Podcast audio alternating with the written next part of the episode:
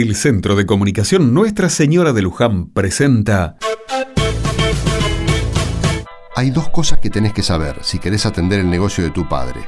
La primera, nadie en toda la historia de la humanidad se volvió rico por trabajar. ¿Cómo que no, papá? ¿Por trabajar honestamente? Yo no conozco ningún caso. Ah, honestamente, bueno, eso es otra cosa. Claro, hija, para subir a la gloria hay que tener astucia. Los honestos siempre se quedan a mitad de camino. Por eso, para trabajar hay que pensar diferente. Entiendo, papá, entiendo. Lo segundo que tenés que saber es esto. Una cosa es lo legal y lo ilegal. Y otra muy distinta, lo bueno y lo malo. ¿Entendido? ¿Cómo? Te explico. Que algo sea ilegal no quiere decir que sea malo, hija. Ni todo lo legal es bueno. Pero, papá... Hija, las leyes las hacen los hombres. ¿Quién dice lo que está bien y lo que está mal? A ver, ¿quién lo decide? Pero si llegaron a hacer leyes es porque se supone que consideraron que eran buenas para todos. Ay, qué ilusa que sos, hijita, ¿eh? Ninguno de los que hacen las leyes son carmelitas descalzas. Escúchame, te lo digo diferente para que me entiendas. Contestame con lo primero que pienses. ¿Vos qué es lo que querés más en la vida? Eh, ay, qué sé yo. em, ser feliz. Eso mismo, hija, ser feliz. Y para ser feliz, nadie te puede decir qué tenés que hacer o dejar de hacer. Eso depende de vos. Mm, claro, entiendo. Qué sabio que es usted, papá. No, no es sabiduría lo que tiene tu padre, es experiencia. Esto no te lo van a enseñar en ninguna escuela. Y es tanto o más importante que saber matemáticas. Nunca te lo olvides. Buenas, don Carlos. Anoche soñé con Santa Rosa. Deme un billetito que termina en 30. Vamos, hija, buscale a doña Carmen en esa pila de allá. ¿Hoy se vino a trabajar con la nena? Hoy la nena empieza a trabajar conmigo. Mire qué bien. Felicitaciones, querida. Mm, acá hay uno que termina con 30. Perfecto. Tome, señora. Gracias, nena. Ojalá vos me traigas más suerte que tu papá, que le compro siempre y nunca saco nada. Ahí le dejé la plata, don Carlos. Hasta luego. ¿Y te diste cuenta cómo se hace? Papá, el billete que le di a esa señora. Sí, no valía nada. Es viejo, es viejo. La estafaste. ¿Pero vos te pensás que a ella le importa ganar? No. Lo que quiere es sentirse un poco vidente, un poco adivinadora. ¿No viste que juega lo que sueña? Pero la estás estafando. Sí, la mayoría de las veces, sí. La pila esta de allá tiene billetes fallados o viejos. La tengo para este tipo de clientes. Pero todo depende de que tenga los números que me pide. Si no hay, bueno, ahí sí le vendo uno bueno. Ay, pobre señora. A ella no le significa nada, hija. Son cinco pesos de morondanga. Si total es muy poco probable que pueda ganar con un billete bueno. Ay, pobre Carmen. Ah, pobre señora, pobre Carmen. ¿Y nosotros qué? ¿Cómo te pensás que yo puedo darte todos los gustos, eh? ¿Te gusta mucho esa remera de marca que llevas puesta, no es cierto? Bueno, hija, ¿cómo te pensás que pude comprártela? ¿Dándomela de santo? Este es un aporte del Centro de Comunicación Nuestra Señora de Luján para este domingo. Jesús hoy nos habla sobre los mandamientos, un tema que a muchos les resulta difícil. Por eso les dejamos esta pequeña historia, la historia de un hombre fuera de la ley, pero muy cerca de la trampa.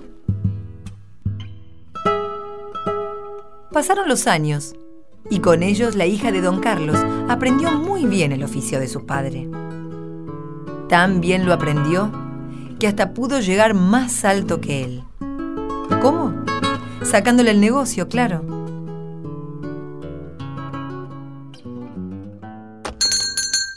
Hija, hija, no me dejes en la calle, hijita. Ay, usted no me deje en la calle a mí, papá. ¿Pero cómo me pudiste hacer esto? ¿Cómo pudiste? Ay, papá, ¿usted no piensa en mis hijos, que son sus nietos? Si no vivo de esto, ¿de qué voy a vivir? Pero no me saques el negocio, hija. No tengo nada en la vida salvo el negocio y a vos. El negocio ya es mío, papá. Usted no lo tiene más. Además, ya le dije que le voy a pasar una plata por mes para que pueda vivir. Pero yo quiero trabajar, hija. Ay, trabajar. ¿Desde cuándo quiere trabajar, papá? Si trabajando no se gana nada. ¿Y cómo- ¿Qué voy a hacer? Decime. Viejo y solo como estoy. Lo que hacen todos los viejos. Mire la tele, tome mate. No tiene que hacer nada más. ¿Cómo podés hacerme esto? Así como lo está viendo, papá. Y ahora, si no le molesta, le voy a pedir que se retire, que ando ocupadísima. Hija, hijita. Vamos, papá, este no es lugar para que esté usted. Vuélvase al hogar. ¿Quién te enseñó a tratar así a tu padre? ¿Que quién me enseñó? Si mal no recuerdo, mi mismo padre. Vaya, vaya, que a la noche lo llamo. No, si nunca me llamas, hija.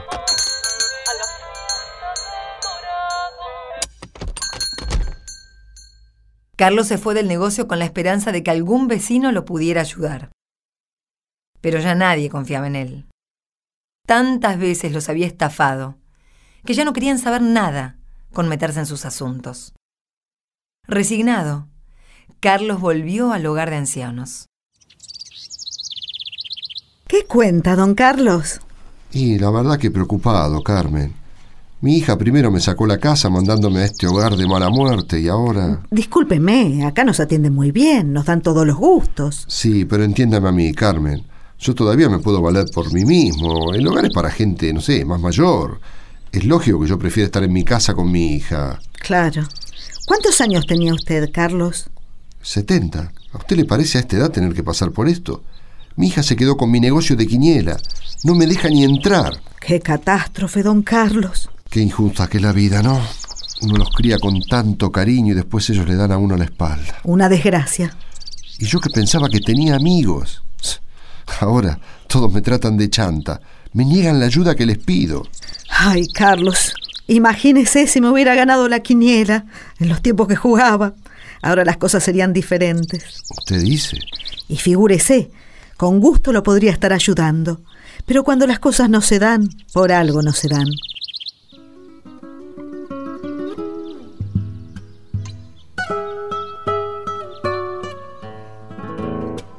Carlos se puso más pálido que la luna.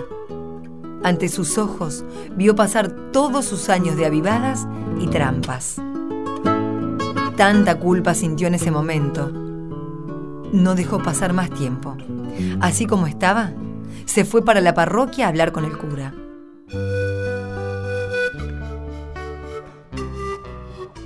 Y cuando doña Carmen me dijo eso, que estaba dispuesta a ayudarme, no sé, padre, pero me agarró una culpa.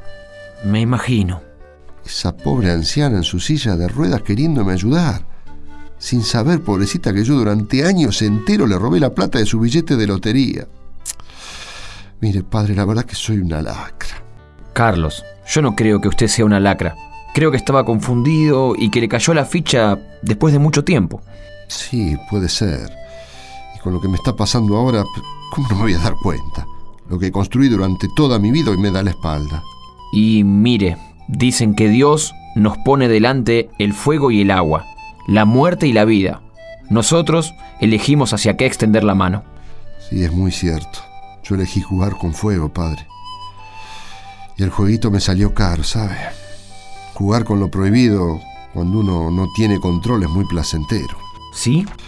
Y sí, cuando uno hace algo ilegal o hace alguna locura, la sensación está buena. Uno, sabe, se siente poderoso, valiente. Pero con el tiempo... Y claro, con el tiempo esas locuras, esos juegos, los llevan a uno a un callejón sin salida. ¿Por qué nos llama tanto la atención lo prohibido, padre? Porque nos enseñaron a pensar las leyes como prohibiciones. Pero la finalidad de ellas debería ser otra. Deberían liberar a los hombres, no hacerlos esclavos. Pero existen leyes que liberen. Claro que existen. Los mandamientos son un ejemplo, y la ley que predicaba Jesús, buscando formar hombres nuevos. Usted dice que, que si le hubiera prestado más atención a todo eso de Jesús, todo habría sido diferente. No sé, no podemos saberlo. Por ahí, si lo hubiéramos pensado antes, no tendrías la culpa que tenés ahora. Pero todo en la vida tiene su momento, Carlos. Nunca es tarde para volver atrás y cambiar de camino.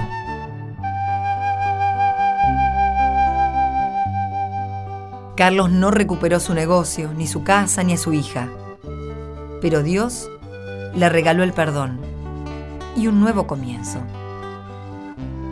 Quizás en sus últimos años no nadó en la riqueza como él quería, pero tuvo una vida apacible y una conciencia limpia de culpas. ¿Por qué? Porque empezó a vivir bajo esa ley perfecta, bajo esa ley liberadora que Jesús le había regalado dos mil años atrás. Palabra de Dios para este domingo del Evangelio de San Mateo, capítulo 5, versículos 17 al 37. No piensen que vine a abolir la ley o los profetas. Yo no he venido a abolir, sino a dar cumplimiento. Les aseguro que no desaparecerá ni una i ni una coma de la ley, antes que desaparezcan el cielo y la tierra, hasta que todo se realice. El que no cumpla el más pequeño de estos mandamientos y enseñe a los otros a hacer lo mismo, será considerado el menor en el reino de los cielos. En cambio, el que los cumpla y enseñe, será considerado grande en el reino de los cielos.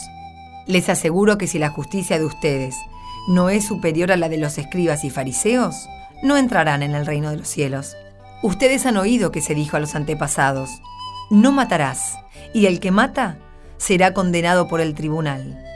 Pero yo les digo que todo aquel que se irrita contra su hermano será condenado por el tribunal. Y todo aquel que lo insulta será castigado por el Sanedrín. Y el que lo maldice será condenado a la gehenna de fuego. Por lo tanto, si al presentar tu ofrenda en el altar te acuerdas de que tu hermano tiene alguna queja contra ti, deja tu ofrenda ante el altar. Ve a reconciliarte con tu hermano y solo entonces vuelve a presentar tu ofrenda. Trata de llegar enseguida a un acuerdo con tu adversario mientras vas caminando con él. No sea que el adversario te entregue al juez y el juez al guardia y te pongan preso. Te aseguro que no saldrás de allí hasta que hayas pagado el último centavo. Ustedes han oído que se dijo, no cometerás adulterio, pero yo les digo, el que mira a una mujer deseándola, ya cometió adulterio con ella en su corazón. Si tu ojo derecho es para ti una ocasión de pecado, arráncalo y arrójalo lejos de ti. Es preferible que se pierda uno solo de tus miembros y no que todo el cuerpo sea arrojado a la ajena. Y si tu mano derecha es para ti una ocasión de pecado, córtala y arrójala lejos de ti. Es preferible que se pierda uno solo de tus miembros y no que todo tu cuerpo sea arrojado a la ajena. También se dijo, el que se divorcia de su mujer debe darle una declaración de divorcio. Pero yo les digo, el que se divorcia de su mujer, excepto en caso de unión ilegal, la expone a cometer adulterio, y el que se casa con una mujer abandonada por su marido, comete adulterio.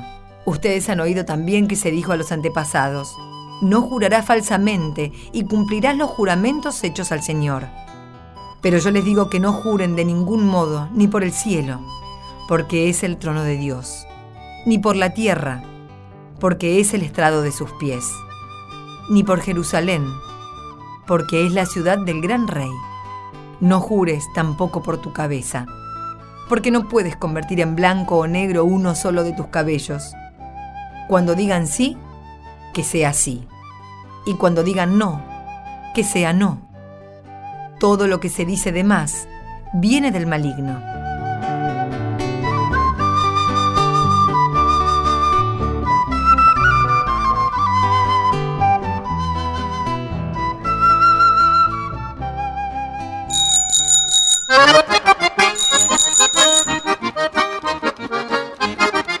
Llegó el momento de enviar saludos a nuestros amigos de todo el país. Enviamos un fuerte abrazo a FM 2001 104.1 de Salto, provincia de Buenos Aires.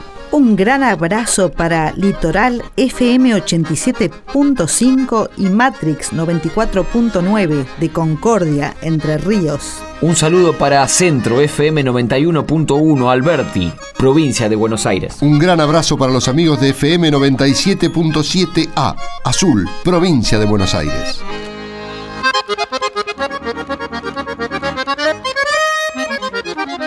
Nos encontramos el próximo domingo para compartir otro rato rezando juntos.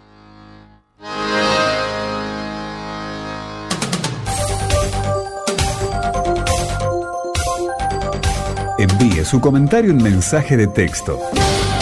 Escribe en su celular la palabra Luján. Luego ponga un espacio y escriba su comentario. Y envíelo al 1515.